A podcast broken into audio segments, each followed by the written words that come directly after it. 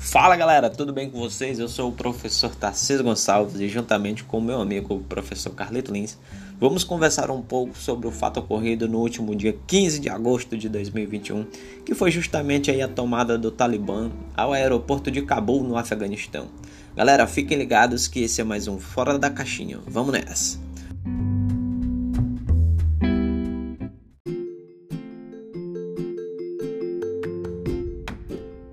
Choro, gritaria, presidente deixando o país, aglomerações, pessoas caindo dos aviões em pleno voo. Esse foi o cenário do último dia 15 de agosto e que foram manchetes de jornais tanto de forma nacional quanto internacionalmente.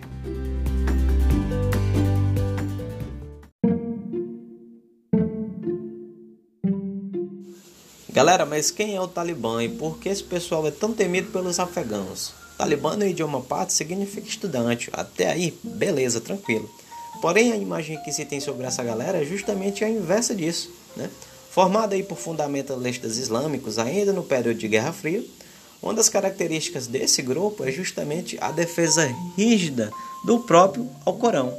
Entre 1996 até 2001, período justamente que o Talibã ficou no poder, eles prometeram eliminar qualquer influência estrangeira do país. Durante o domínio do próprio Talibã, as mulheres não tinham permissão para trabalhar, para estudar, além do que só poderiam sair se fossem acompanhadas de um homem.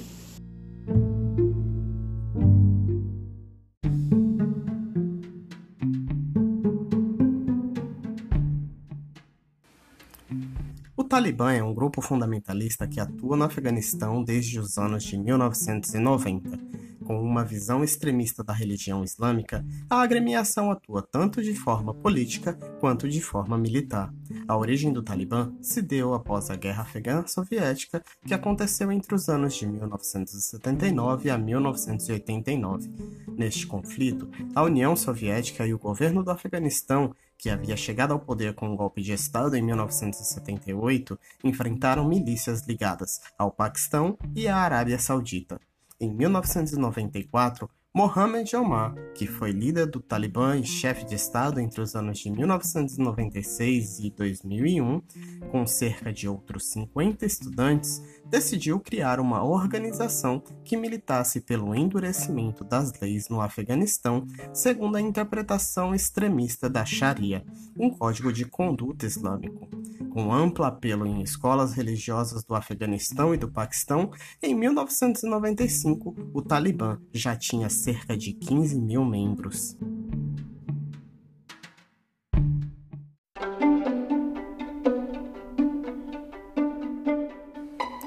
Entre os anos de 1996 e 2001, o Talibã foi o governo de fato do Afeganistão com o nome de Emirado Islâmico do Afeganistão. Durante seu governo, o Talibã firmou parceria com a organização terrorista Al-Qaeda. O grupo criado por Osama Bin Laden teve grande integração com as forças de segurança do Afeganistão no período, auxiliando o governo do Talibã a manter a autoridade no país, mesmo após o colapso social.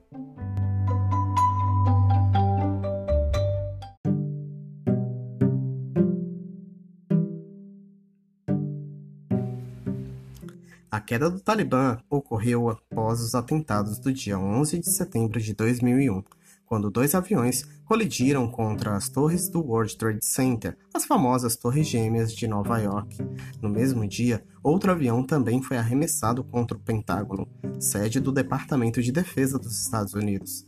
Na época, o Talibã foi acusado de dar refúgio ao grupo fundamentalista da Al-Qaeda, liderados por Osama Bin Laden o presidente norte-americano da época, George Bush, deu início ao que ficou conhecido na história como Guerra ao Terror, liderando tropas para invadirem o Afeganistão com o intuito de capturar Osama Bin Laden, vivo ou morto. Após 20 anos de intervenção militar no Afeganistão, com alguns avanços econômicos e no que diz respeito a direitos sociais, o Talibã retoma o poder.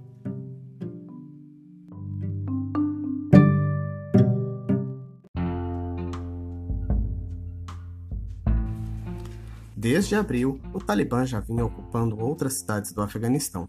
Porém, esse processo ganhou mais destaque quando os representantes decidiram ocupar Cabul, a cidade mais populosa e capital do país.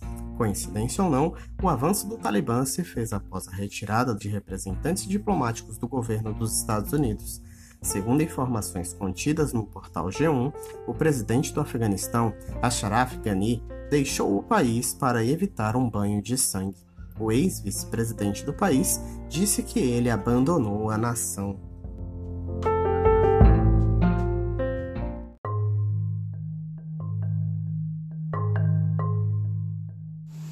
Galera, rapaz, apesar do Talibã ter garantido aí que as embaixadas diplomáticas não enfrentariam qualquer perigo, parece que a galera não está levando muita fé, né? Porque os Estados Unidos, a Alemanha e também o Reino Unido já mandaram lá os aviões pegar os cidadãos que estivessem lá no meio desse conflito para os seus respectivos países, né? No caso brasileiro, o Itamaraty não tem nenhum registro de brasileiro lá, então tá beleza, né? Cabe destacar também, pessoal, que na reportagem do último dia 19 do Fantástico, é, o Talibã já andou ali reprimindo ali uns protestos contra o governo, né? Então dá para ficar ligado aí no bagulho que o negócio é sério.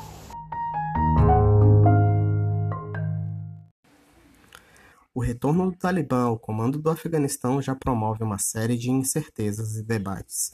Dentre eles, destacamos os conflitos territoriais, pois há a ideia de uma tomada de territórios já ocupados pelos países vizinhos, assim como a ampliação e aproximação com outros grupos terroristas, ocasionando medo ao Ocidente e ao próprio Oriente Médio assim como a perda de direitos sociais conquistados para as mulheres afegãs.